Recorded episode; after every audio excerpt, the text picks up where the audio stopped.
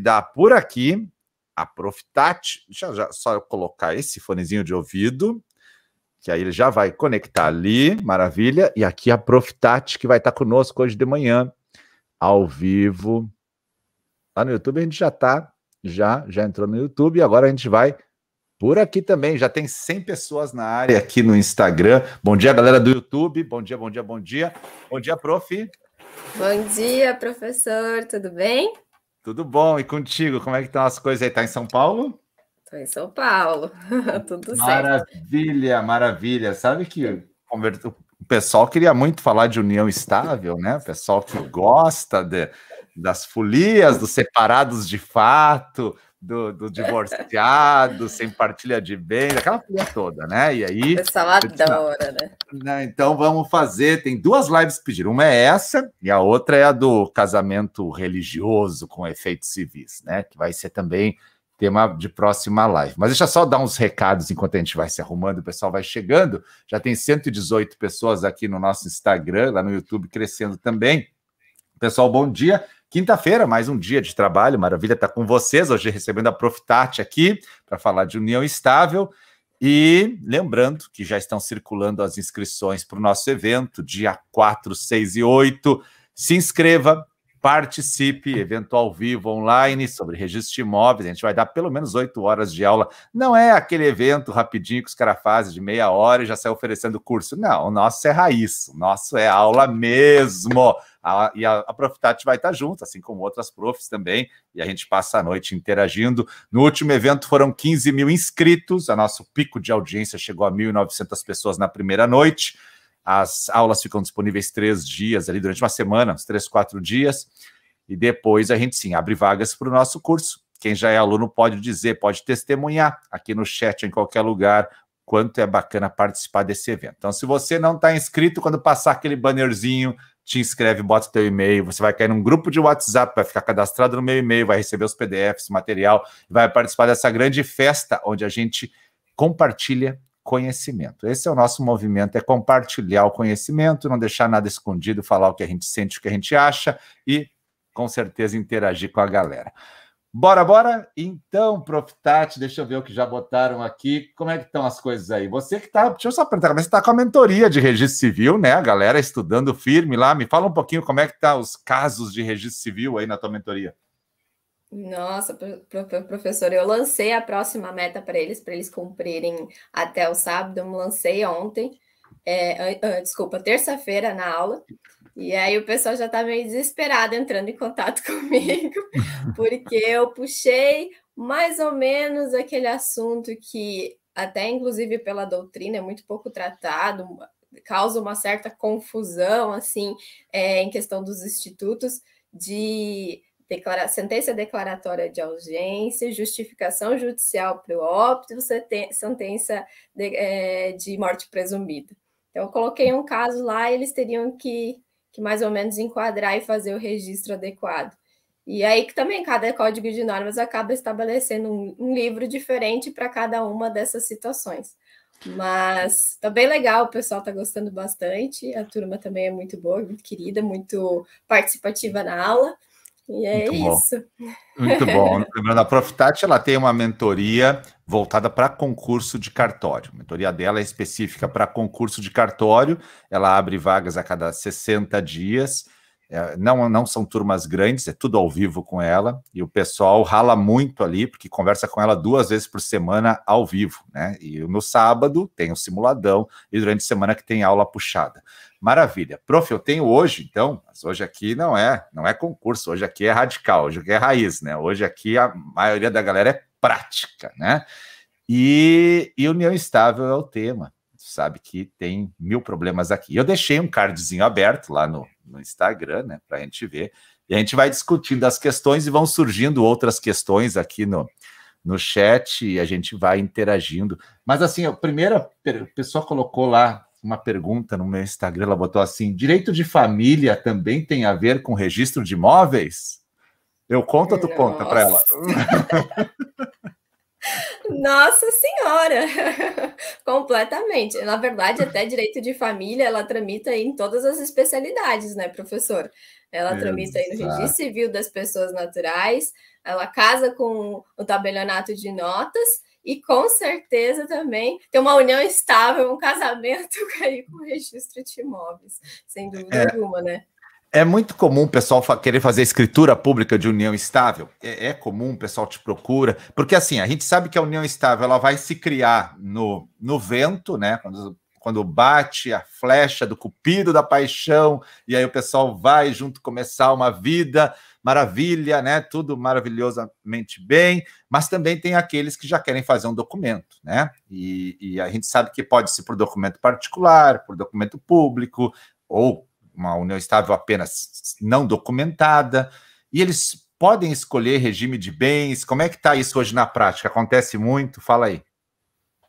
Então, professor, aqui até no estado de São Paulo tem uma peculiaridade, porque a escritura pública de união estável, feita no tabelionato de notas, ela tem praticamente o mesmo valor do que o casamento.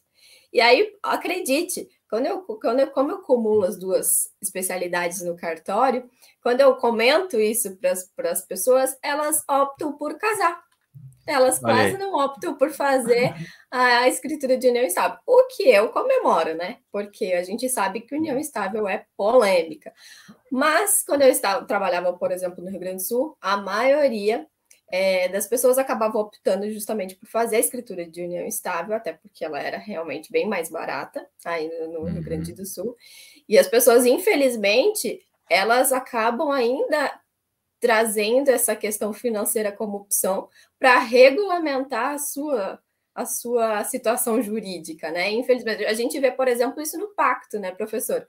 Muitas pessoas optam por casar pela comunhão parcial de bens para evitar de fazer e gastar com um pacto antinupcial escolhendo outro regime, infelizmente.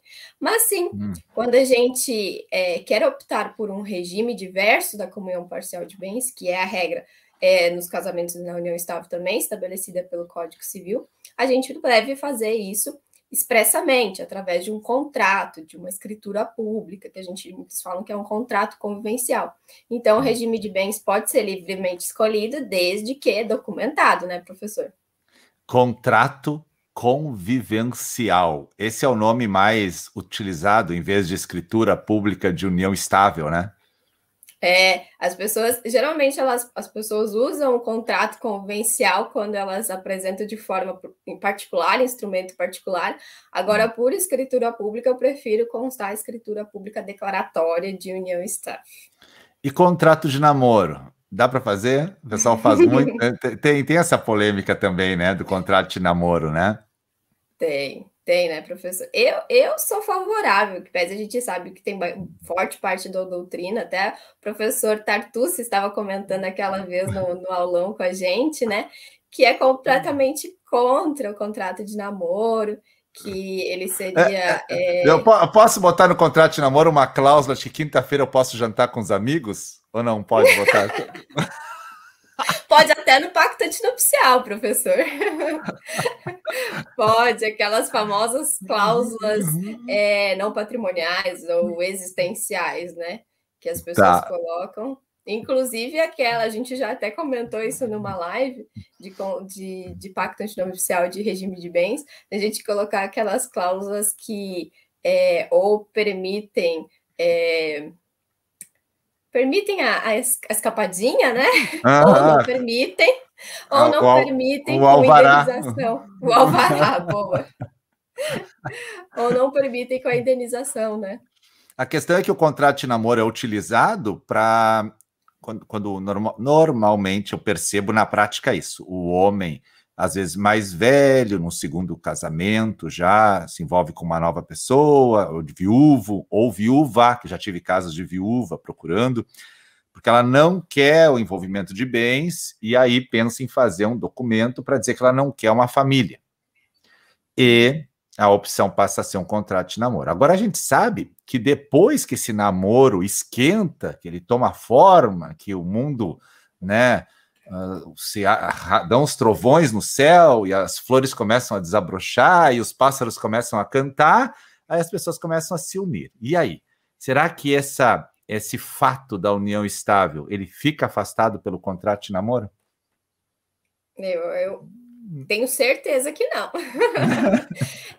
eu sou do seguinte raciocínio, professor. Se a gente for imaginar que a união estável é uma situação fática, é, a gente até pode ter uma escritura pública de união estável sem é, formalizar a sua dissolução, tá? Só que ela não existe mais, ela já está dissolvida, é aquela uhum. separação de fato na união estável. Então, uhum. eu acredito que o mesmo poderia se aplicar num contrato de namoro né? Uh, claro que eventualmente a gente teria que averiguar isso judicialmente, em que momento que aquele namoro passou a ser uma união estável, mas não é porque ele tem um contrato de namoro que sempre vai ser um namoro. Ele pode sim se tornar uma união estável. Agora deixa eu perguntar para os registradores que estão aqui na online, né? Tem 198 pessoas aqui, tem registradores aqui, pessoal que trabalha em registro de imóveis. Se a verba escritura de união estável na matrícula, vocês averbam, por favor. Eu gostaria de manifestações aí também no YouTube. Galera, vocês averbam escritura de união estável na matrícula ou não? Se chegar uma escritura pública, diz, olha, eu fiz uma escritura pública de união estável, queria colocar na minha matrícula do imóvel, porque eu estou solteiro ali, né? Verba, o Caio ali botou que não, ele não, não verba. Marcelo botou sim, né? Botou sim. Só tem, tá, depende. É, eu adoro, Tatiana, a melhor resposta do dia, né? Eduardo. União sim. estável, uhum. quase sempre a resposta depende. É. Muito bem, Joselma sorriu, a Eri Mario, Marotti, sim, muito bem. Então, a princípio, a galera, a maioria está indo pelo sim, né? A verbal, união estável na matrícula, tá? E aí, agora vem a minha pergunta. Você averba não estava na matrícula, beleza. Você averba também contrato de namoro na matrícula? O cara quer levar o contrato de namoro. Ó, a Carol acabou de perguntar. A, Car a Carol, a Carol que tá ali é de Manaus, é de Manaus. Ontem eu fiz mentoria com ela, muito querida. Nós conversamos muito. Nossa aluna, Tati, nossa aluna de Manaus, é Manaus. é em Manaus e mas muito ligada no direito imobiliário. Meu abraço Carol, querida, meu abraço. E aí, a pergunta dela é boa. Averba um contrato de namoro na matrícula? O que, que acha? É complicado, hein, professor? É, Porque já assim... há essa confusão. Até mesmo ontem teve um post é, bem interessante da, da Prof. Dani Velaver, que, ela, que perguntaram para ela a respeito disso. E ela falou assim, gente, a união estável a gente tem inúmeras respostas para dar para ela, porque depende, como a, a, aluna falou, depende. Tem estados que permitem, é, por exemplo, o registro da, de uma escritura pública de união estável no livro E, tem estados que não permitem. Tem estados que permitem a averbação da união estável na matrícula, tem estados que não permitem. Tem estados que permitem o registro da matrícula no livro é, da, da, o registro da união estável somente se regular um regime de bens, se apresentar uma escritura pública que não regule o regime de bens ou que estipule a comunhão parcial de bens, entendem que não deve se registrar né, no registro de imóveis. E tem estados que só permitem o registro dessa união estável no registro de imóveis se é, previamente registrar no livro E do registro civil das pessoas naturais. É, então, então é polêmica a união estável na matrícula, né? Polêmica, aí polêmica. Não contrato de namoro. É, e aí, mais polêmico ainda é querer levar para a matrícula do imóvel um instrumento particular de união estável. Também é mega polêmico, né? Porque a gente está falando de escritura, algo que vem do tabelião, vem com mais força, vem mais robusto. Agora, vamos imaginar que eles chegam no cartório, ele é solteiro, ele tem uma matrícula do imóvel, um terreno, eles assim: ó, eu queria averbar aqui na matrícula a minha união estável por instrumento particular, porque depois eu vou vender, sei lá, eu queria averbar ela aqui. E aí surge a dúvida de novo: a verba na matrícula do imóvel, a união estável por instrumento particular. E aí, para a gente melhorar essa pergunta, eu vou dizer assim: no instrumento particular consta que eles, que eles escolheram como regime de bens comunhão universal, no instrumento particular. E aí, eu sei que está cheio de gente de cartório aqui, tem 203 pessoas aqui. Quero saber as opiniões. Instrumento particular, comunhão universal de bens, vai para a matrícula ou não vai para a matrícula? O que, que vocês acham? Vocês averbam ou não averbam na matrícula isso? Vamos esperar para ver o que, que a galera fala, porque é polêmico, né, prof? Prof. Mais... É, a, a Somaia até perguntou como é no Rio Grande do Sul. No Rio Grande do Sul pode é, registrar no livro 3, e aí o, a consolidação normativa fala as escrituras de união estável que definem regime de bens.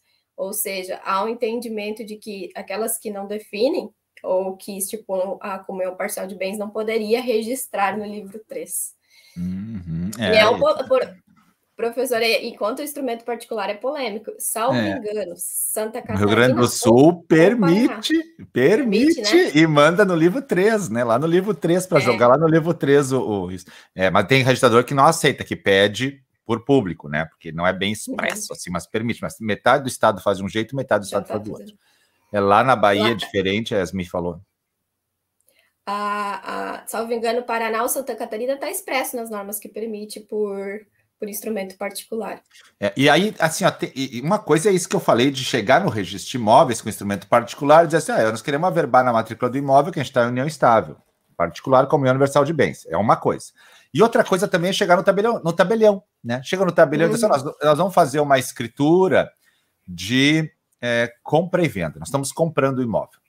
E nós temos um instrumento particular de união estável, que nós estamos na comunhão universal de bens, e quando o senhor tabelião nos qualificar na compra e venda, eu queria que colocasse que nós somos compradores, eu e a minha companheira, e que nós apresentamos um instrumento particular de comunhão universal de bens. E aí? Pode o tabelião fazer essa qualificação, essa qualificação, compradores, fulano e fulana, eh, se declararam em união estável, apresentaram inclusive um instrumento particular, no, e estão pelo regime da comunhão universal de bens. Os tabeliães da live aí acham que dá para botar isso na escritura ou não? Ou não, né? Vamos esperar os tabeliães se manifestarem. Polêmico, né, Tati? Polêmico. Eu acho que é a, a, grande polêmica é se um deles não comparecer. Então, por exemplo, a, a companheira hum. ela vai e ela quer realmente adquirir aquele imóvel, mas não quer que o companheiro, o companheiro compareça no cartório para assinar mas quer fazer constar a união estável e, de, e apresenta somente um instrumento particular. Que a gente sabe que hoje nós temos o provimento 61 do CNJ que a gente tem que indagar se a pessoa tem união estável ou não. E eventualmente pedir a vênia, né? Que também é outra é, situação. É, vamos chegar nela daqui a pouco. que é outra não, mas, a, situação. Mas aí, pelo provimento 61, eu estou comprando um imóvel, daí o senhor, o senhor é solteiro? Sou solteiro. O senhor tem a união estável? Sim, eu tenho com fulana. Dá para botar na escritura já o nome da fulana sem ela estar tá ali do meu lado? Não dá, né? Não. Eu entendo que não, porque a gente não pode, de forma unilateral, declarar uma união estável. A gente poderia colocar se comprovasse. E aí é a grande questão. O instrumento particular que regula um regime de bens é uma comprovação que a gente pode trazer na escritura pública. Eu preferiria tá. uhum, que essa pessoa comparecesse, né? Essa. Uhum. Tem mesmo como ela vir, mas eu, sinceramente, eu sou, às vezes, como tabelião, um pouquinho liberal, né? Sou tabelião, não sou registradora de imóveis, né? Mas vale aquela velha ligadinha também para o registrador para ver o posicionamento. Claro. Ó, eu já vi aqui no chat do, do Instagram, pode, não pode, pode, não pode. Mas alguém botou aqui, deixa eu ver, a, a Josiane botou, né? É, faria até por ser ato declaratório, mas pediria a comprovação do Estado Civil. Aí aqui eu quero emendar uma questão: comprovação do Estado Civil. Se ele chegar para fazer a escritura no cartório, ele diz assim: tudo bem, eu tô, já aconteceu comigo essa, por isso que eu posso falar. É, eu, eu quero fazer uma compra e venda. Compra e venda, tá? E eu sou casado, separado de fato. Mas eu tenho esta companheira e eu tenho um instrumento particular de união estável. E eu gostaria, eu estou comprando com ela o imóvel, eu e ela estamos comprando o imóvel. E aí a pergunta é, né, aproveitando a Josiane ali, o pessoal que é tabelião, que está aí, né? Então, vamos lá. Casado, separado de fato, em união estável. Pode? Primeira pergunta. Ele pode estar em união estável? Primeira pergunta. Pode, certo? Então, casado, separado de fato e união estável. E aí ele diz assim: Eu quero agora comprar com a minha companheira. Eu não, eu não me divorciei, mas eu já não vejo a minha esposa faz 5, 7 anos, né? Vamos botar 10, sei lá. Mas eu estou comprando o imóvel com a minha companheira. Pergunta para tabelião: faz a escritura e descreve ele casado, separado de fato, em união estável conforme instrumento particular, ou diz para ele: não, nós não podemos te atender, o senhor faz contrato de gaveta. O que, que os tabeliães me dizem, né? Eu gosto de ouvir os tabeliães que estão aí na live sempre. A Nagilei já botou lá no YouTube, só bomba, né? Só bomba. É que é a vida só prática, bomba. né, Tati? É a vida prática, né? Exatamente. Sabe que esse caso eu tive no cartório, né? Por isso que eu posso falar dele, porque eu vi uhum. o cara falar isso na minha frente. Uhum. Eu acho, prof, que da mesma forma que é uh, delicado você fazer uma declaração de união estável de forma unilateral, né? Ou seja, eu posso chegar no, no cartório e dizer que eu tenho uma união estável com o David Beckham. isso vai fazer constar isso na matrícula do imóvel. É da mesma forma é delicado você também declarar uma separação de fato de forma unilateral, porque para ele pode ser que é uma separação de fato. E agora para a esposa dele, será que é? Essa da separação de fato é muito legal. Tu sabe que eu tinha uma amiga que ela tinha uma união estável e ela acabou a união estável, não quis mais. E ela dizia para mim, tá, eu não tenho papel, como é que eu vou acabar? E daí ela disse assim, ó, posso notificar ele? Eu disse, olha, eu nunca fiz na vida notificação para fim de união estável, né? Eu vou pensar no teu caso. Mas, é, era algo assim completamente surreal, surreal. Ela disse, não, nós tínhamos a união estável, acabou, a gente não se fala mais, só que ficou essa pendência. Então eu quero dizer assim, eu quero marcar que acabou e eu posso notificar via títulos e documentos ele. Eu disse, meu Deus, eu preciso pensar, me dá uns três dias, né? E eu, eu depois orientei ela a fazer um contato, né? Uma, uma dissolução mais amigável, eu nunca, nunca pensei Porque nisso aí.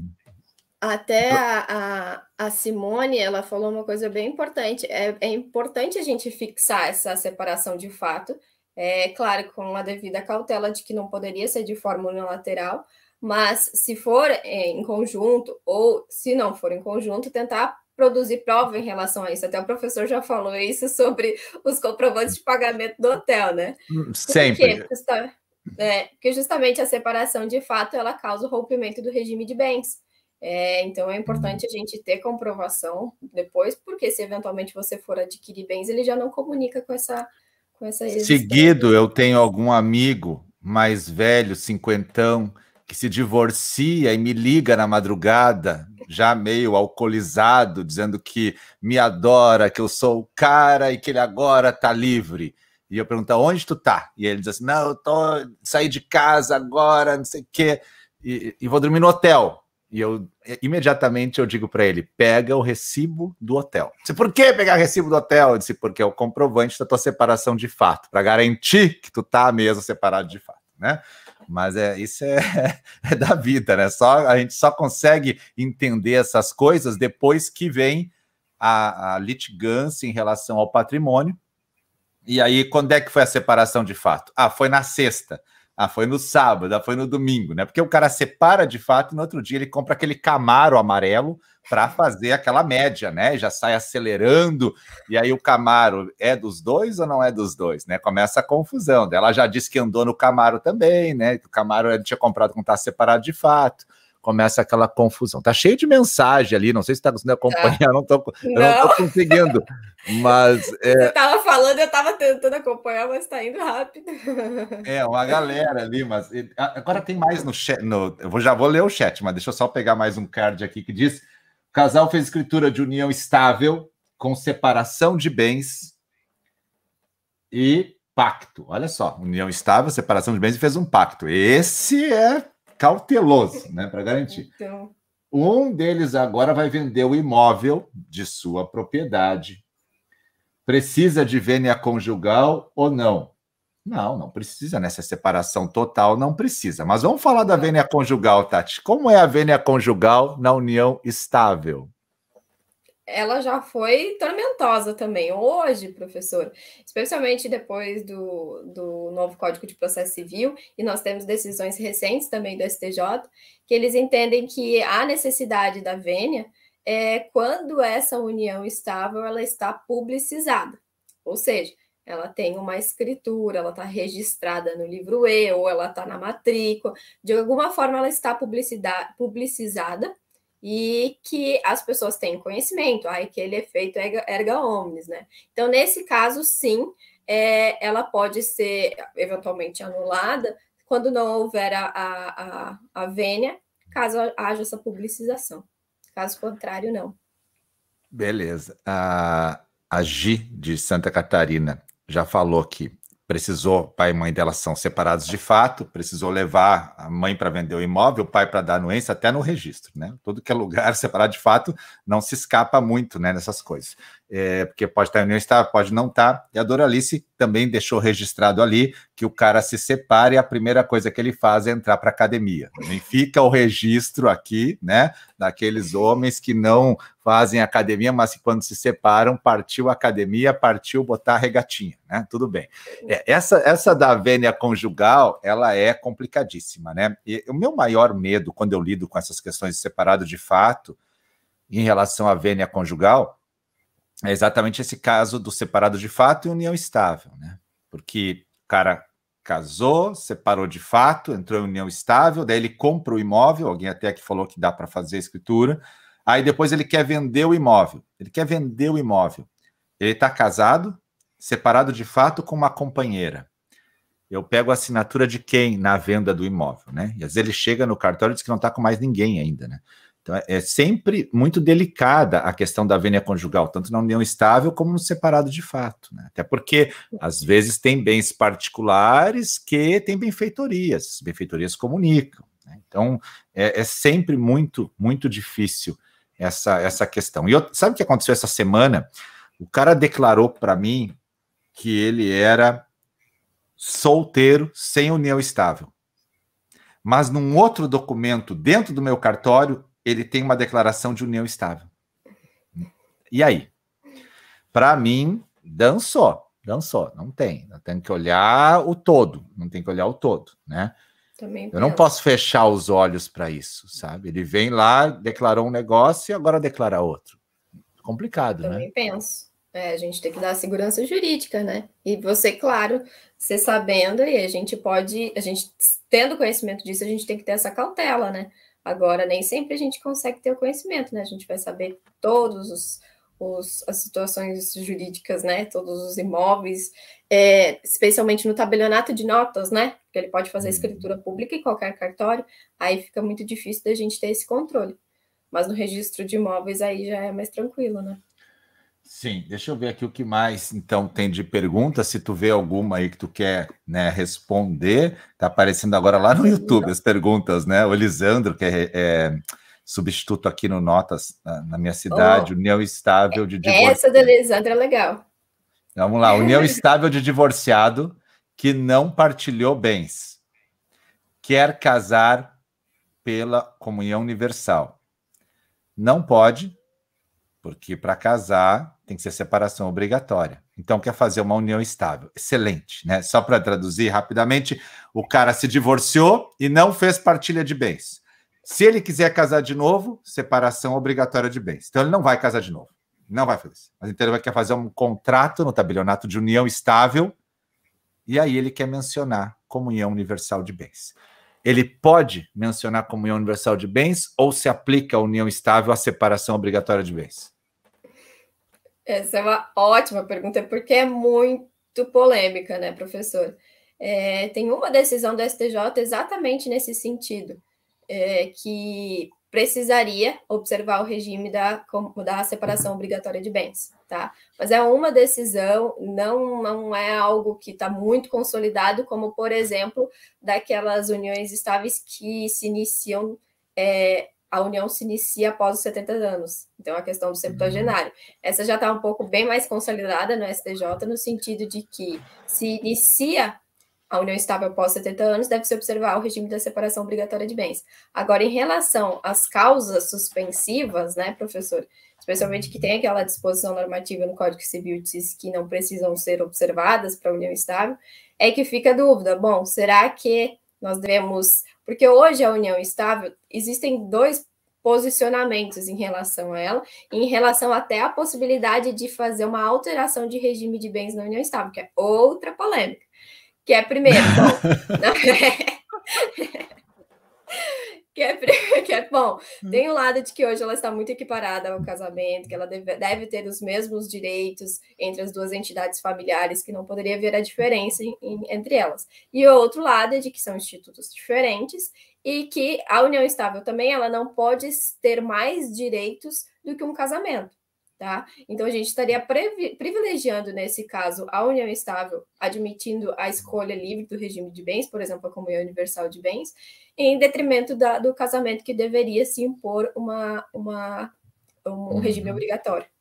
Exato, eu acho também, tá? Sempre defendi isso, mas sempre lembrando que existem, né, decisões que dizem que pode escolher. A, a polêmica é a seguinte: dizem que na união estável, as correntes divergentes, não há essa separação obrigatória de bens, né? Porque tem um artigo do código que fala que é sempre parcial, salvo contrato por escrito. E tem outro artigo do código que fala que as causas suspensivas não vão afetar a união estável, não vão impedir a união estável.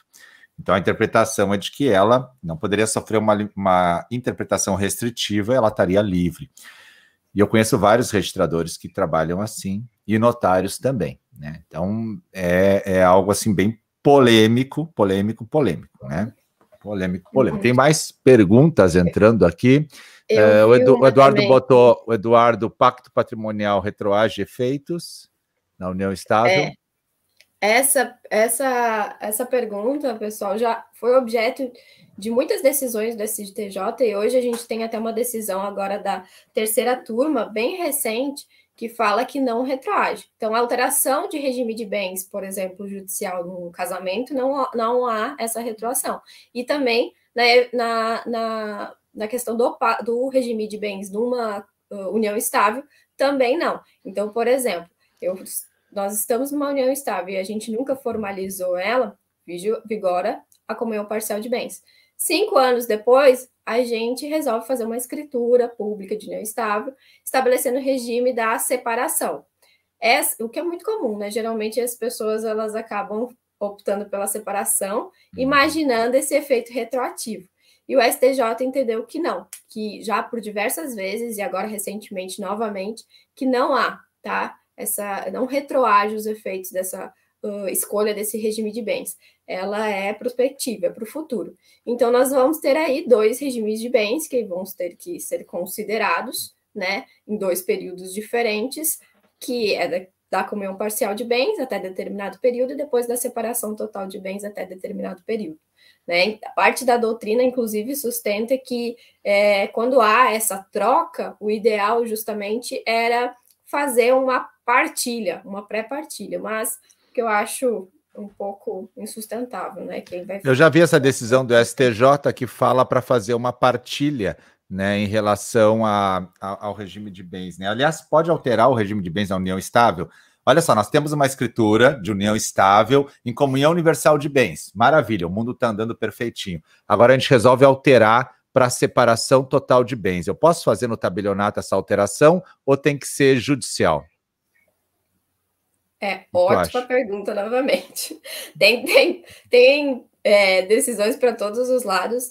Aqui no estado de São Paulo, recentemente, a gente teve em sede de vara de registros públicos dizendo que não pode, fundamentando novamente que se há um impedimento em relação ao casamento que necessita de uma ação judicial, é, a gente deveria também seguir em simetria a união estável para que ela não fique privilegiada em relação ao casamento. Só que, professor, essa decisão que eu acabei de mencionar, da terceira turma do STJ, que, que é, indicou uh, que não retroage justamente o regime de bens, ela trouxe um caso assim interessante. Eles tinham eles tinham formalizado a união estável em 2012 por escritura pública, não estipulando o regime de bens, então comunhão parcial de bens. Lá em 2015 eles fizeram uma nova escritura pública e ele e o STJ considerou válida. Ou seja, aí Nessa decisão, houve dois entendimentos fixados. Primeiro, a possibilidade de fazer uma nova escritura pública de união estável, é, estabelecendo um novo regime, então uma troca de regime. No entanto, que não retroage. Tá, mas aí eles fizeram essa segunda escritura, não foi no mesmo tabelionato, foi no outro tabelionato, provavelmente, né? Ai. né? Porque Ai, dizer, eles tinham uma no tabelionato com o regime de bens, fizeram outra. Ah, não posso alterar? Não, então vou fazer outra. É, é uma, é uma jogada, né? Não deixa de uhum. ser, né? Uma jogada. E daí eles ficam com duas, uma lá e uma aqui. É complicado, prof, porque eu já vi, por exemplo, Muito. tabeliões dizerem assim: ah, eu não posso fazer escritura pública alterando o regime de bens, porque dependeria de uma, uma decisão judicial. Eu não posso fazer uma nova escritura pública, desconsiderando como se a outra não existisse. Mas então vamos fazer assim: vamos fazer uma escritura de dissolução dessa união estável e depois a gente faz uma nova escritura pública e estipulando, fixando o regime de bens, estipulando o regime de bens diversos. Aí eu vejo completamente sem sentido. Você estaria fingindo, fingindo uma dissolução. Simulação. Poder, é, para poder escolher um regime de bens. Então, é. se estiver na dúvida, é mais fácil mandar então para outro tabelionato. É, é, não, eu também não vejo essa simulação como bons olhos, né? É, é, não vejo. Não vejo. É, alguém perguntou ali sobre a possibilidade de botar união estável no registro de óbito. Possível? Olha, essa foi a minha primeira meta da minha mentoria, professor. Então, explica um pouco para nós aí. Explica um pouco. Vamos lá. É, porque assim, pessoal, uh, existem elementos do registro de óbito que eles são vinculativos, claro, àquela declaração médica, né? Que nós oficiais recebemos e a gente, inclusive, não pode modificar a data do falecimento, a causa da morte, né? Até uh, há aquela grande polêmica se a gente poderia omitir, por exemplo, causa da morte é, vinculada de consequência da AIDS, né? Não é possível a uhum. gente omitir isso, tá? É, mas existem elementos no registro de óbito que são meramente declaratórios. Então, por exemplo, a existência de filhos. A gente não deve, a gente não precisa fazer a verificação se realmente aqueles é, filhos indicados realmente são filhos registrados.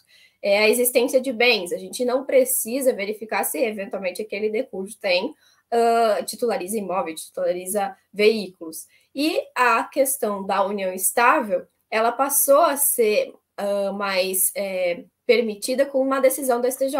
Nós temos um precedente do STJ que entende que sim, a gente pode fazer constar uma união estável na, no registro de imóveis, porque ela tem uma repercussão sucessória e também previdenciária.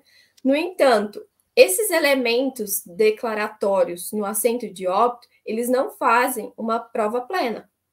Tá? É só um elemento de prova. Então, a união estável, ela não se constitui por uma mera declaração no assento, no, no, na certidão de óbito, no assento de óbito. Ela somente é uma prova, um começo, um início de prova. Então, se você deve comprovar a união estável, você deve fazer isso de outras formas, porque é uma declaração unilateral, não é uma declaração bilateral. Eu tenho uma história disso aí. Ah, eu acho tão linda assim. Eu me lembro. Chegou para registrar o óbito a família, né? Os filhos. E aí era o óbito da mãe. E aí os filhos disseram assim: a mãe estava em união estável. Tá aqui fulano, ele é tá com blazerzinho até, né? Beleza. Tá bom, né? Então, botei no óbito, né? Os filhos declararam, ele declarou, tudo ok, maravilha. Passa um, dois dias, os filhos voltam ao cartório. Nós queríamos trocar o nome do, da união estável. Como trocar? Como trocar? Não, não, porque a gente fez um acordo, um racha, para ele né, pegar a pensão e nos passar metade. Agora ele disse que não vai passar. Então, como nós temos direito de trocar o nome da União Estável, de dizer quem vai estar, nós queríamos trocar o nome da pessoa da União Estável. Olha como é incrível. Eu digo, a NASA tem que vir aqui estudar. Pessoal que está nesse meio de, de, de, de que está no nosso balcão, porque é impressionante a criatividade do ser humano, né? É impressionante a criatividade é do ser humano. Não tem explicação. Mas assim, essa de declarar união estável, de reconhecer a união estável, também no inventário, né? Eu vi que alguém botou ali. No uhum. inventário é possível reconhecer essa união estável, né, prof? Que, que não tinha Isso. documentos, né? Isso aí. É, é, há uma pequena diferença em relação ao inventário e a relação da declaração de óbito é que no inventário realmente deve comparecer todos os herdeiros. Então, os herdeiros e a companheira, a companheira vai estar declarando essa união estável, todos os herdeiros vão estar confirmando. Então, ela vai ter aquela aquele direito de meação. Isso está previsto lá na resolução 35 do CNJ. Então, é uhum. tranquilo. A grande questão é realmente esse caso aí que o senhor falou. Às vezes, até é possível que que os herdeiros no começo eles, ah, eu reconheço a união estável, mas quando eu uhum. descubro que ela vai ter meação sobre os bens, eu não quero mais, né? É... Então, na, na, é. declaração de óbito unilateral, aí acaba. A, a maior armadilha é quando o cara solteiro, não tinha filhos, não tinha paz, né? Nada. E aí ele morre e os irmãos pensam: a herança é nossa. Não tá errado. Não tá errado. Mas daí eles dizem, né, vamos deixar uma parte ali para aquela né, namorada, companheira. E aí eles vão lá e reconhecem que ela era companheira. E ela saca tudo, né? Porque ela está na linha uhum. da frente, né? Ela Essa é tá uma, uma armadilha muito comum que acontece. Bah, depois todo é. mundo quer brigar, quer revogar, etc. Né? Já foi, né? Já foi. Eles não Bom, ficam sem nada e acham que é somente uma parte, né? É, ali a, a, a Xana pergunta alguma coisa lá no YouTube em relação à incorporação dos permutantes.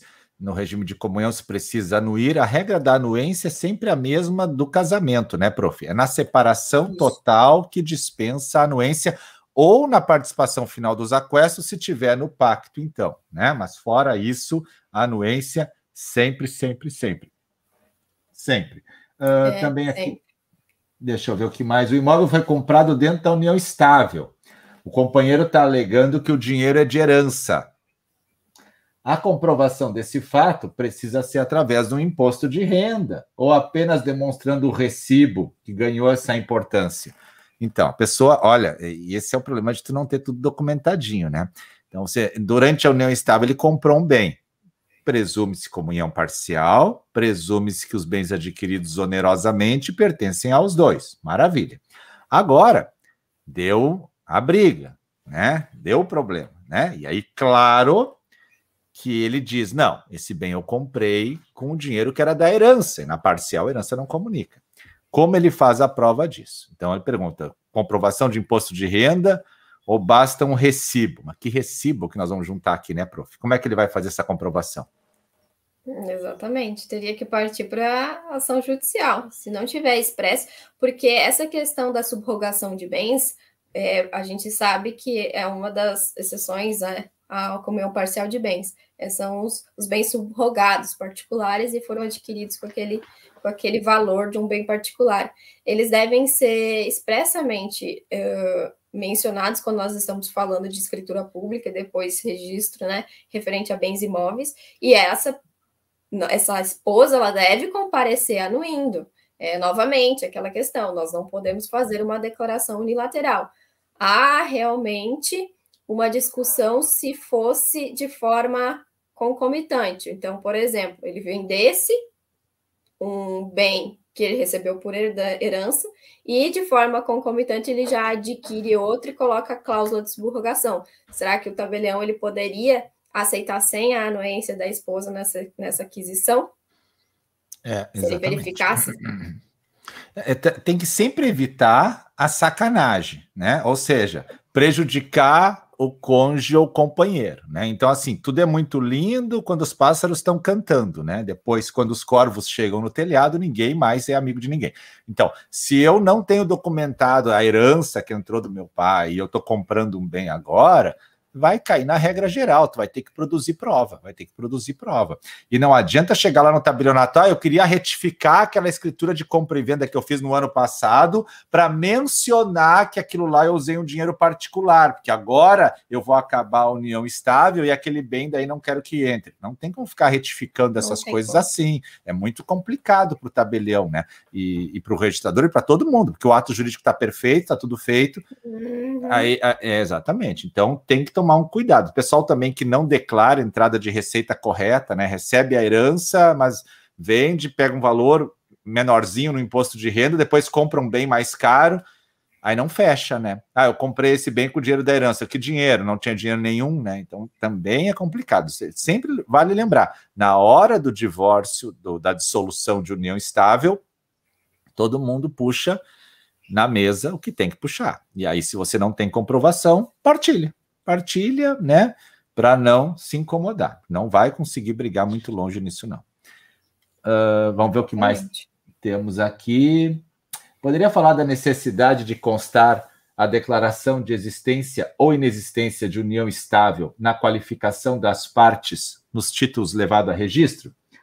Os parágrafos do provimento também falam quando fica oneroso para as partes ou impossível de obter a declaração, não pode o registrador negar a inscrição. O que fazer?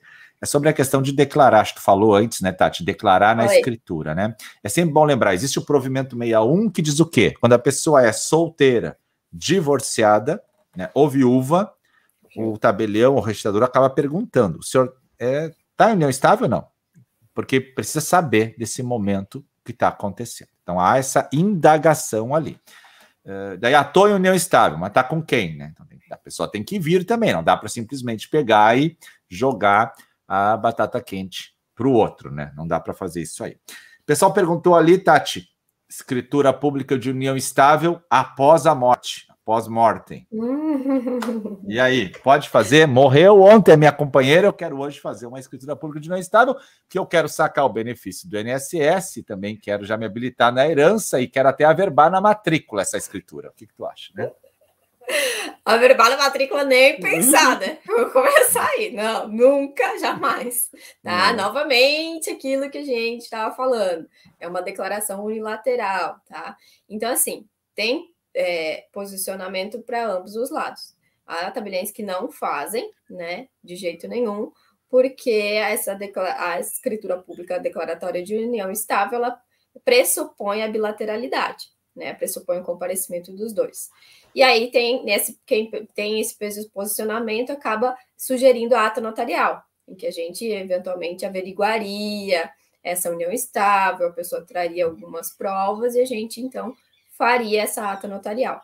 Eu, particularmente, eu já fiz uma escritura pública de união estável pós-mortem, ah, com duas testemunhas, só que eu fiz constar expressamente na escritura que ela não tinha nenhum efeito de constituição de prova plena. Novamente, é aquela questão da declaração lá no assento de óbito tá? Em que ela sozinha não constitui uma união estável, ela é uma declaração unilateral que depende de demais provas. Então, a pessoa que receber aquela escritura pública, e claro, eu fiz em letras enormes e negritadas, acho que o tabelião, acho que o tabelião que faz essa escritura pública declaratória de união estável pós-mortem, ele tem que ter essa cautela de colocar isso expressamente, tá?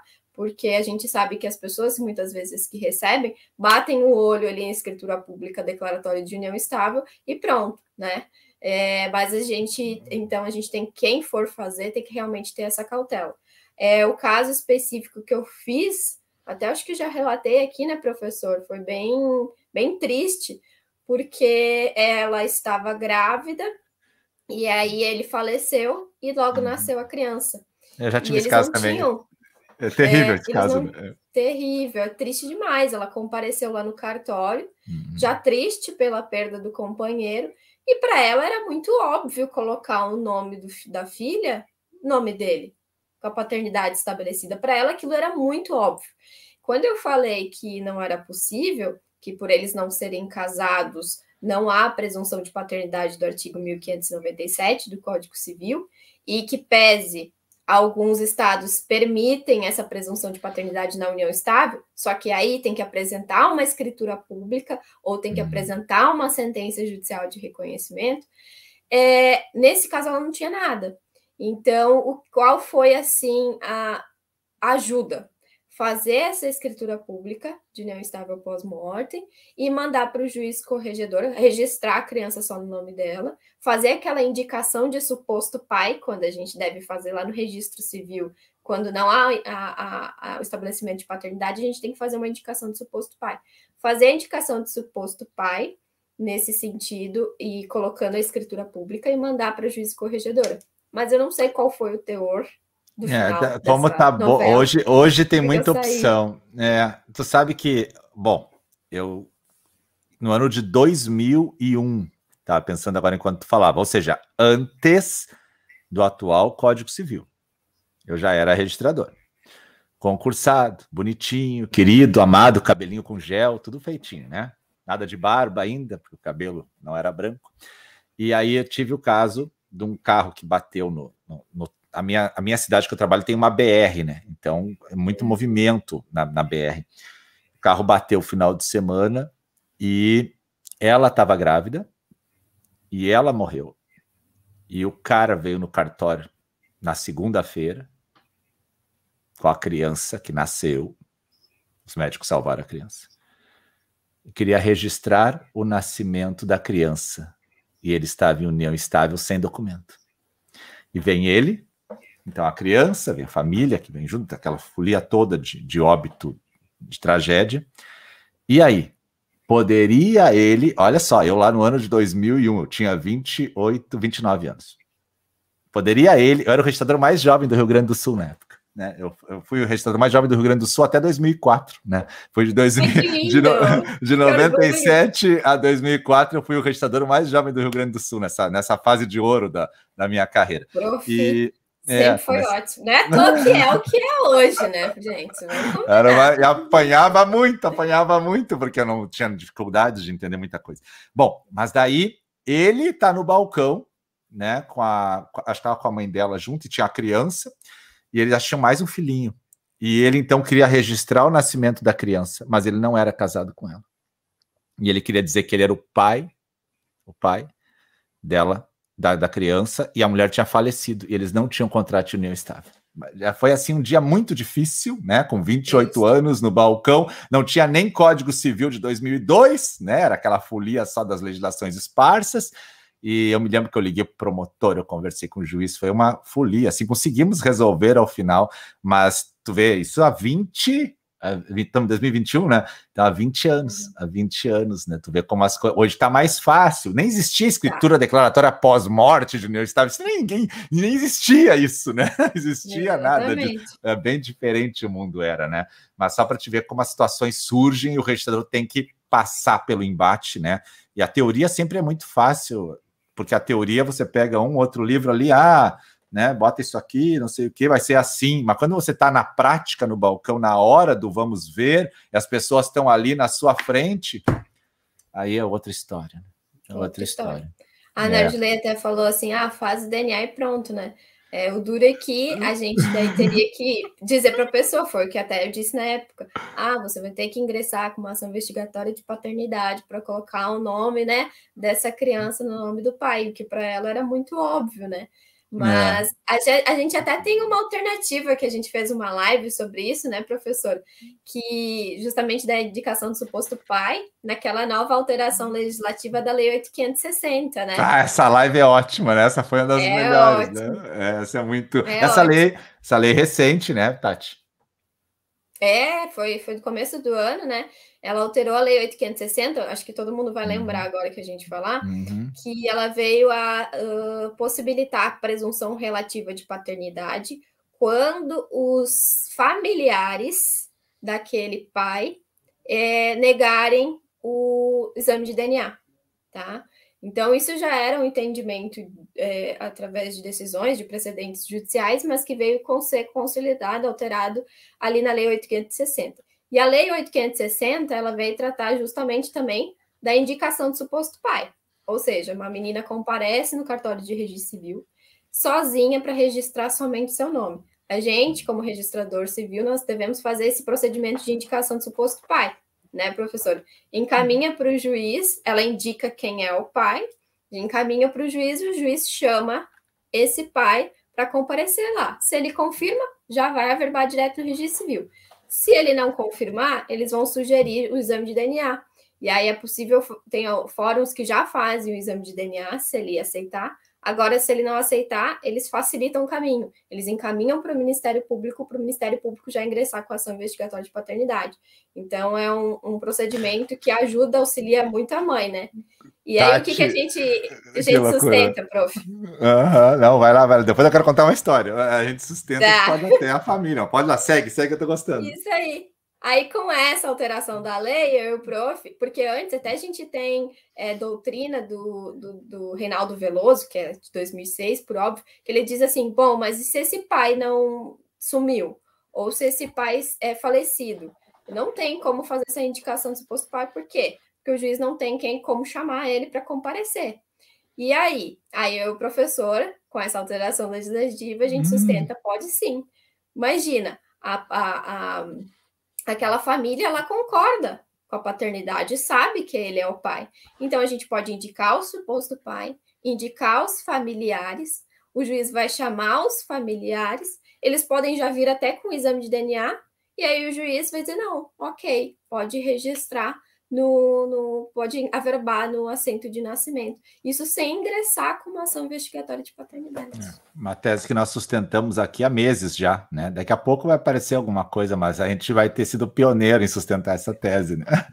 Aliás, Eu a gente sempre tem teses pioneiras aqui, né? O primeiro reconhecimento de paternidade socioafetiva do Rio Grande do Sul foi meu né? Foi meu. Não que eu era o filho, eu fui o registrador que proporcionou isso, né? Antes de ter o provimento 63 do CNJ, eu pedi administrativamente ao juiz. Um dia eu conto essa história. Já contei um dia eu conto essa história, mas o primeiro caso do Rio Grande do Sul foi nas minhas mãos, que eu entendi que era possível e pedi, saiu noticiado em todos os sites. Mas sabe que eu tive, agora lembrando, eu adoro registro civil, né? Adoro, adoro, adoro. Só que eu dou muita aula de registro de imóveis, mas eu adoro. Agora que a ARPEI me convidou para essa pós-graduação aí nacional de registro civil, eu vou, vou lá para dar minha colaboração, minha contribuição.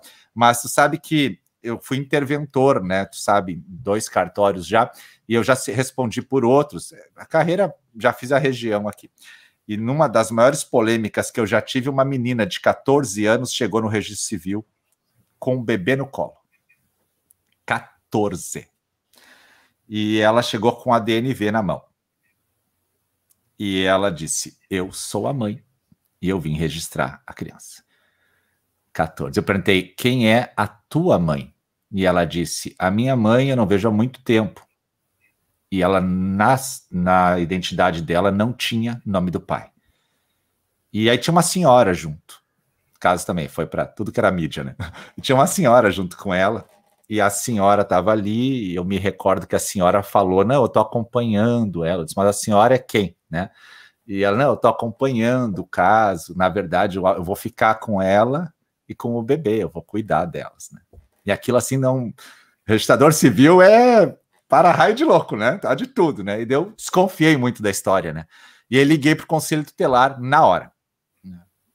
Então, assim, a conselho tutelar me atendeu, perguntou quem era a menina, e ela era uma garota que morava num lixão. E ela era uma garota que fazia programa, jovem. Esses uhum. problemas que acontecem na sociedade, né?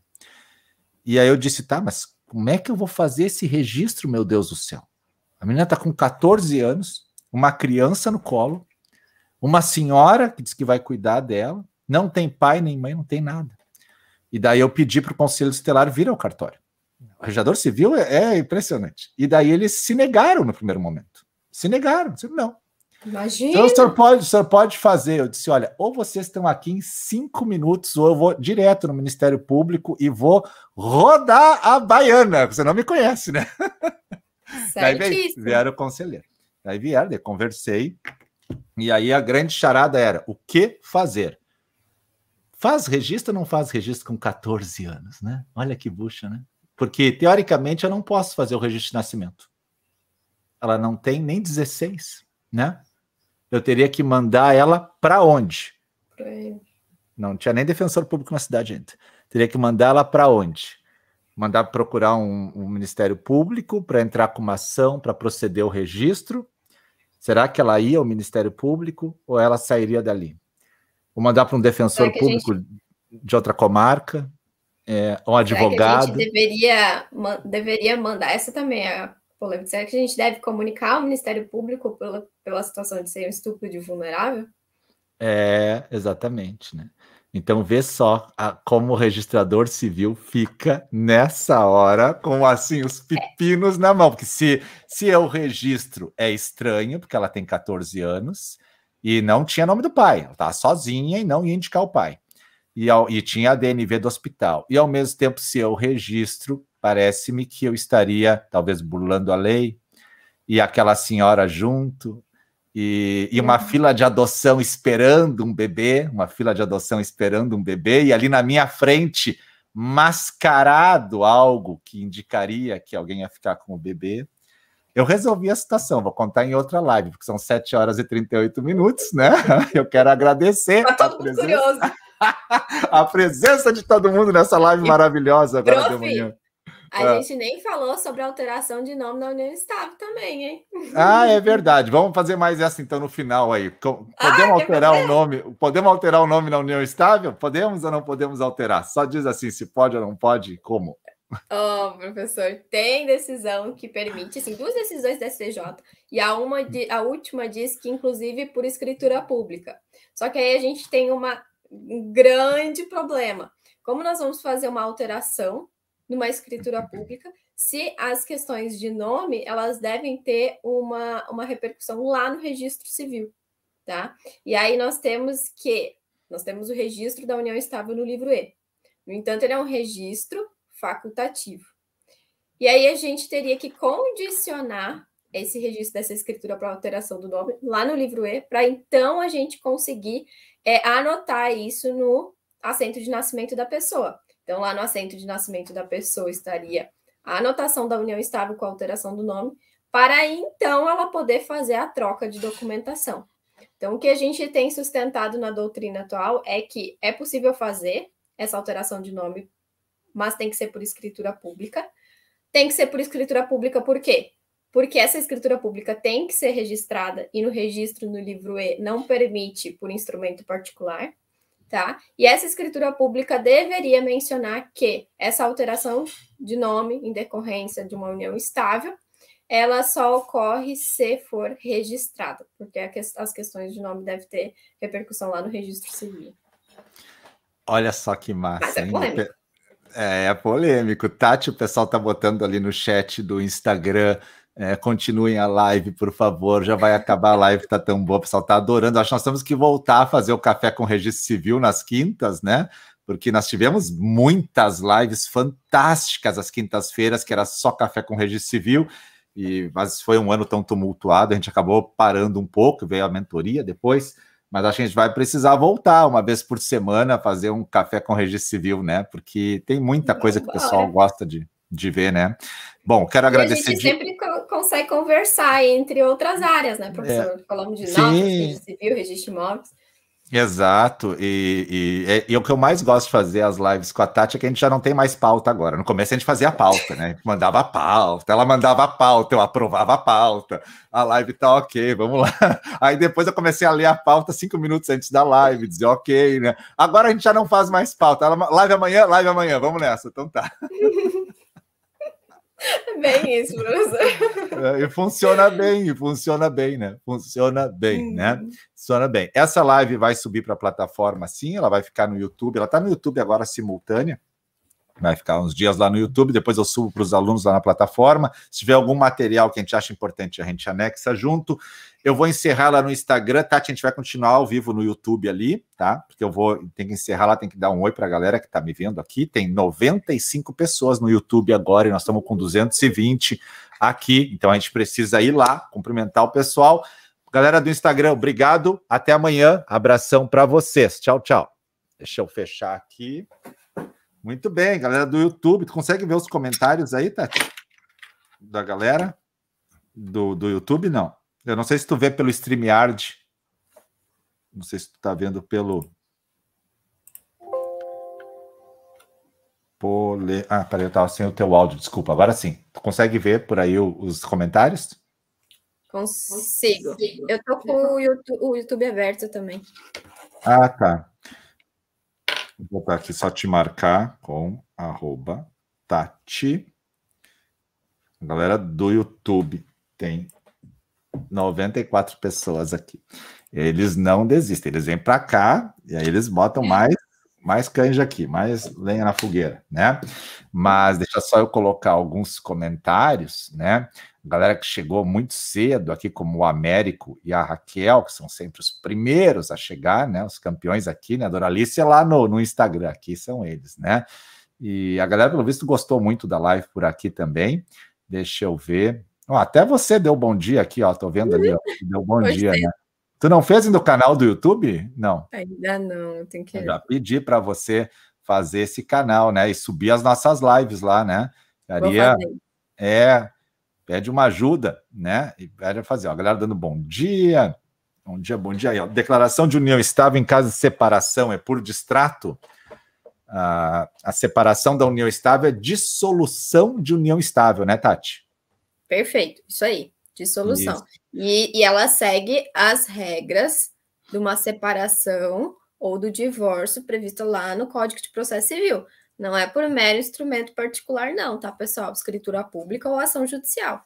E se tiver menores, ação judicial, né? E para a união homoafetiva, também o Américo colocou ali a mesma regra. União não muda nada, não muda nada, não muda nada. Poderiam ratificar uma união estável por, por escritura? Ratificar um instrumento particular? Interessante a pergunta. Olha só, tu tem um instrumento particular em comunhão universal de bens faz cinco anos e agora tu quer fazer uma escritura, nunca tinha pensado nisso, e ratificar aquele instrumento particular. É um caso interessante, né, Tati? Bem interessante. Eu acho que eu faria, viu? É, mas aí, aí, aí não são efeitos retroativos. Já existia um instrumento particular, desde que ele tenha os requisitos básicos, né? Exatamente. É, exatamente. Edson, parabéns pela pergunta. Foi uma inovação essa tua pergunta aqui, vai dar margem para muita discussão, porque eu, eu achei muito viável. Se for um instrumento particular, com firma reconhecida por autenticidade, perfeitinho, dizendo que o regime de bens era separação total, então seria esse. Aí faz cinco anos, agora eles vão fazer um documento, o registro exige que seja escritura pública. Eles querem fazer uma escritura, não é de nova união estável, é ratificando aquele instrumento particular. Gostei, hein, Tati? Olha, falta para concurso público essa aí, hein? Adorei. Ótimo. É... É, os, alunos que não estão aí se preparem, que o chicote vai pegar, né? Isso aí. Galera. Piauí, aqui... professor? Oi? Piauí. Piauí, Piauí, Ricardo Andrade do Piauí, tá aí nos assistindo. Tem gente do Brasil inteiro, é impressionante uhum. como a, a live voa, né? A Doralice, Doralice falou: o cara separa, vai para academia, né? Isso aí, compra regatinha, pedir a venda com financiamento de um apartamento para uma separada de fato. O marido disse que assinava. É, se, se há se há harmonia depois da separação, não tem por que não assinar, né? É. Não há por quê. Para retificação de imóveis, precisa vênia conjugal quando o regime é comunhão parcial, o imóvel foi adquirido por herança? Sim, sempre tem vênia conjugal. Entendo que sim, tá? porque as benfeitorias podem ser dos dois, né? União estável, essa aqui nós já respondemos do Elisandro, né? Uh, na Gilei, não fecha os olhos, os baianos, assim, sobre olhar dentro do cartório um documento e outro da mesma pessoa, né? Campina Grande, na Paraíba. Santa Catarina, Santa Catarina, só por escritura pública, União Estável, olha aí. Ah, eu queria dessa decisão aí de Santa Catarina. É, Ana Paula, se estiver escutando, entre em contato, com, contato comigo, porque eu vou querer essa decisão. Porque lá no Código de Normas da Bahia não, não dispõe. Da, de Santa Catarina? Não. É, não, não é expresso. Não é expresso no Código de Normas. Se ela tiver essa decisão aí. De repente pode ser entendimento do registrador, entendimento, é, né? É, porque aqui no Sul também não deixa claro, alguns, alguns aceitam o privado, documento particular, e outros só aceitam o público, né? É sempre aquela aqui polêmica. São Paulo, Aqui em São Paulo não precisa nada, basta declarar. Instrumento particular. Declarar, declarar. Declarar já basta. Para colocar no óbito. Interessante, hein? Interessante. Uh, se fizerem renúncia a um dos bens do outro, caso de parcial de bens, poderia valer o novo regime da União desde o início. Essa renúncia de, de bens um do outro é muito polêmica, né? Ah, eu renuncio os bens particulares dele, né? eu quero fazer uma nova união estável. Não é bem fácil isso, né? Como renúncia de herança também não é fácil, né, Tati? É, é acho que o mais correto é, então, né, é fazer aquela partilha que eles que, que é sustentada, né? Partilha. É. Eu acho que o, o, Américo quer dizer o caso que eles já estavam em união estável e agora vão fazer a escritura. E daí, para regularizar o passado, eles meio que renunciam uhum. ao que um tinha e o outro, né? Não, é. é que já existia a união estável na parcial, né? Inclusive, tem a, uma das decisões da STJ, eles falam que eles anularam uma escritura pública porque ela operava esse efeito retroativo lá, estava expresso que estava ali operando o efeito retroativo e eles anularam aquela escritura. Então tem que ter um pouco de cuidado, né? Não sei é, várias escrituras de união estável são questionadas, né? É, acontece, né? Acontece por causa dessas questões, a parte que é declarada, né? Mil coisas. Para evitar problema, a subrogação já faz na própria escritura, sim, com a anuência da companheira, daí começa a primeira briga. É, exatamente, a subrogação é o ideal, mas pode dar briga. Então, assim, ó, vamos, nós estamos agora em união estável, queremos comprar um bem, uma casa para nós começarmos a nossa união, mas aí eu tenho um bem particular meu de herança. Então, eu quero que conste na escritura que eu usei o dinheiro da herança para comprar esse bem novo. E ela vai anuir. Claro que ela vai ficar triste, né? É para ser assim, não junta nada, né? É isso aí, né? Começa é, a primeira briga do casal. É, exatamente. Começa a primeira briga do casal. Ali, ó, é que é o caso que o Américo botou agora. Pode constar na escritura o bem particular adquirido do recurso da herança? Pode. Pode, só pode dar briga, mas pode, né? Então, esse bem é adquirido com a venda tal, da venda da, da casa que meu pai deixou. Não há problema algum, tudo ok. Já vi a concordância dos filhos, ok. Casal faz pacto antinupcial de separação total de bens, porém não casam e vão para a união estável. Esse pacto pode ser utilizado? O STJ já decidiu que sim, né? Já decidiu que sim. Então ele é ineficaz para o casamento mas pode produzir efeitos na união estável. Tá? O STJ tem uma decisão disso aí que é muito polêmica também. Já ouviu o professor que tem uma validade? Não sei onde era. Ontem eu recomendei a um amigo que ele case no regime da separação total de bens. Ele está em união estável, tem uma patrimônio, muito grande e tem um filho do primeiro casamento. É isso aí, tem que orientar, né, Doralice? É o papel do advogado, orientar, né? E Acontece muito casamento na separação total de bens hoje. Eu vejo bastante. Uma época não uhum. existia tanto, hoje está mais comum, né? Mas ele, veja, ele já está na união estável e agora ele quer casar na separação total. Isso dá para ser, de certa forma, depois meio questionado, porque ele estava em união estável, né? Então, há um patrimônio ali da união estável também, né? Dependendo de quanto tempo eles estavam juntos, né? É. Aí também tem esse patrimônio. Aí é, é aquele negócio daquela bi bi, como, bi, bi regime de bens. É. Um anterior ao casamento e depois posterior.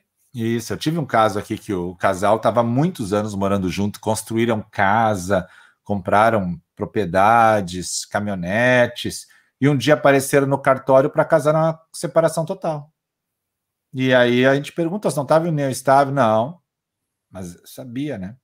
Então, então na, não sei. E aí o patrimônio estava todo sempre no nome dele, né? Então, agora sim, se ela no futuro quisesse questionar isso, dizer não, a gente casou, mas antes havia uma história. Acho que ela questiona. Né? Consegue. Uhum. É, questiona. Uh, já acabando aqui, um casal convive há 10 anos e não existe nenhum documento. Ele herda bens agora e, é, é ele, e ele morreu. Ela vai herdar junto. É, morar junto e não ter documento é comunhão parcial. Na né? comunhão parcial, a companheira é herdeira, tá? Uhum. Então, vai herdar sim, tá? Vai herdar junto com a galera, os filhos daí, se tiver filhos. Aí a questão da retroatividade. Quando o casal vive união estável e nasce uma criança, não é no na hora do registro não é colocado o nome da mãe, como corrigir? É no passado aconteceram casos assim. Eu tive um já assim que só está o nome do pai no registro, tá? Uhum. Normalmente isso aí aconteceu porque a mãe entregava a criança. O caso que eu tive, pelo menos, né? a mãe entregou a criança e aí, a, a, antes de ir para adoção, não sei se tinha que registrar, a pessoa tinha a minha idade, né? Então faz muito tempo. E aí, um, um amigo da mãe registrou no nome dele a criança. Olha que hum. legal. E aí, essa moça me procurou dizendo: meu registro só tem nome do pai, que eu sei que não é meu pai. Incrível, né? É. Agora, como, como corrigir isso? A melhor forma é você descobrir qual é o hospital que nasceu e lá pedir se ainda tem os fichários, os prontuários, tá? Porque essa informação pode estar lá. Agora, tem casos, eu já tive um caso de uma moça assim, que a pessoa nasceu num hospital e o hospital fechou. E aí você tem que perguntar para onde foram os arquivos do hospital. E aí, às vezes, ninguém mais acha. Então, tem, infelizmente, situações que não tem rastro mesmo, é bem difícil, tá? Tem uma situação também, professor, que antigamente havia, você melhor do que eu sabe explicar muito bem, as filiações dos filhos espúrios, né? Aqueles uhum. filhos ilegítimos. E quando o, uma, a, o pai era casado e a mãe era solteira, é, eles podiam, se eles quisessem, em determinado período ali, o pai ele poderia ir lá registrar e reconhecer aquela criança, mas a mãe não poderia uh, registrar. É como se ela perdesse por ele ser casado e ela ser, vamos uhum. dizer, a amante. Isso. E aí houve uma, um pouco de uma leva de registros só com o pai estabelecido. E há um entendimento na doutrina que ela poderia se utilizar do reconhecimento da maternidade diretamente no cartório como aquele realizado pelo pai do provimento 16 do CNJ. Boa. Interessante, né? Boa. Ela é. vai lá, reconhece, reconhece a maternidade biológica, como assim um pai reconhece a paternidade biológica. Me parece perfeito, né? Me parece perfeito. Eu não lembro dessa parte da, da história, eu vou até catar isso aí. Bom, bom, bom, bom. É, é, sabe, essa é a resposta, né? Uh, ação de reconhecimento de solução de união estável pós-morte. Falecido tinha dois bens de herança pai sem inventário, reconhecida a união, além do direito real de habitação, será herdeira. A herdeira, se ela estava na parcial, é herdeira, né? Vai ser herdeira. É, se assemelha ao casamento aqui, se assemelha ao casamento. Não, que parou, não, né? É, não vai escapar. Agora que eu deixei a suspense para uma outra live de registro civil, né? Continuem, continuem. Por aqui agora, já vieram para cá, o pessoal do Instagram começa a passar para cá agora. Deixa eu só subir aqui. É, muito bom, excelente, galera, né? Bom dia, vim para cá, a galera já pula para cá, né? Ali, ó, Carpina, de Pernambuco, o Edivaldo está nos acompanhando lá em Pernambuco. Um abraço, Edivaldo, um abraço, né? Pedro, Doralice, Américo tem só dois meses, assim, já estão conversando entre eles aqui, né? Vim para cá, Sahara veio para cá também, querida. Bom dia de novo. A galera pula para cá, tu viu? Só tem, né? Meu Incrível, né? Deus. Né? Um bom dia para todos. Bom princípio, Rio Grande do Sul, né? Aqui é a nossa terra, Cláudio Fontela. Ó, Simone veio para cá, de Pelotas também. Conta como conheceu esse time de professoras. Vocês são incríveis. Olha, cada uma tem uma história, tá? Mas assim, muitas eram minhas alunas, né? No passado. E a Tati é o clássico exemplo, que ela era minha aluna do curso, do primeiro curso, né? O primeiro curso. E ela é filha de um colega meu, amigo. E aí, quando eu vi a Tati na comunidade secreta respondendo, interagindo, eu chamei ela. E eu sabia um pouco da história dela. Tá, tá, tá onde? Tá, tá Belhã, em São Paulo. Comecei a conversar, eu disse, ah, né? Essa daqui pode dar aula. Daí comecei a conversar com ela para e ela, ela já era professora, porque ela já explicava na comunidade, só que ela não sabia que era professora ainda. Então eu tive que dizer que ela era professora, né? Daí ela gravou as primeiras aulas e hoje aí é mentora de alunos de todo o Brasil para concurso de cartório e, tem, e, a, e as notas da Tati são muito boas em concurso e além de exercer a prática desde pequenininha, porque o pai dela é tabelião é registrador, e está aí hoje, professora de registro civil e de nota se vira em tudo. Estou muito feliz. Então, cada professora tem uma história. A história da Tati é essa. A gente foi em janeiro, a gente abriu o curso em fevereiro, eu já conversei com ela, né, Tati? Foi. Eu quase morri de coração, porque o professor Salomão é referência, né, gente? E ele vindo falar comigo, pedindo para dar aula, eu pensei, meu Deus do céu, o que, que aconteceu com ele? Ele tá maluco? Mas o professor, ele, ele é ótimo, não só em relação à a, a, a, profissão como registrador de imóveis, mas ele tem também todo o feeling e todo não só didático que todo mundo que é escancarado que todo mundo vê que ele é maravilhoso professor, mas ele tem o feeling de também observar bons e futuros professores, né? E é. às vezes, né, professor, é, alguns cursos, eles acabam colocando pessoas que realmente são muito boas, muito inteligentes, com bons cartórios, mas que infelizmente ser professor não é só isso, né? A gente não. também tem que saber repassar esse conteúdo. É, exatamente. A, é a gente sabe que muita gente muito qualificada em todo o país, mas nem todo mundo tem a docência no sangue, né? A docência é algo curioso. Então, palestrar, falar, escrever são características. Né? Agora, ser docente é algo a mais. Né? Então, a docência ela facilita o aprendizado. Mas eu posso ter um professor que não é bom, mas que tem muito conteúdo, só que eu não consigo assistir a aula. E às vezes tem um professor que é mais professor mesmo, né? Professor é ser professor, é explicar e entender o outro lado do aluno, se colocar na posição do aluno. Então, eu gosto de ser professor demais e eu também gosto de descobrir os professores e, e fazer eles acreditarem que podem ser professores, né? É muito bacana, né? Vamos encerrando por aqui, um bom final de semana. Aí, Piauí também aqui, Caio Leão, um abraço, Caio do Piauí, São Paulo.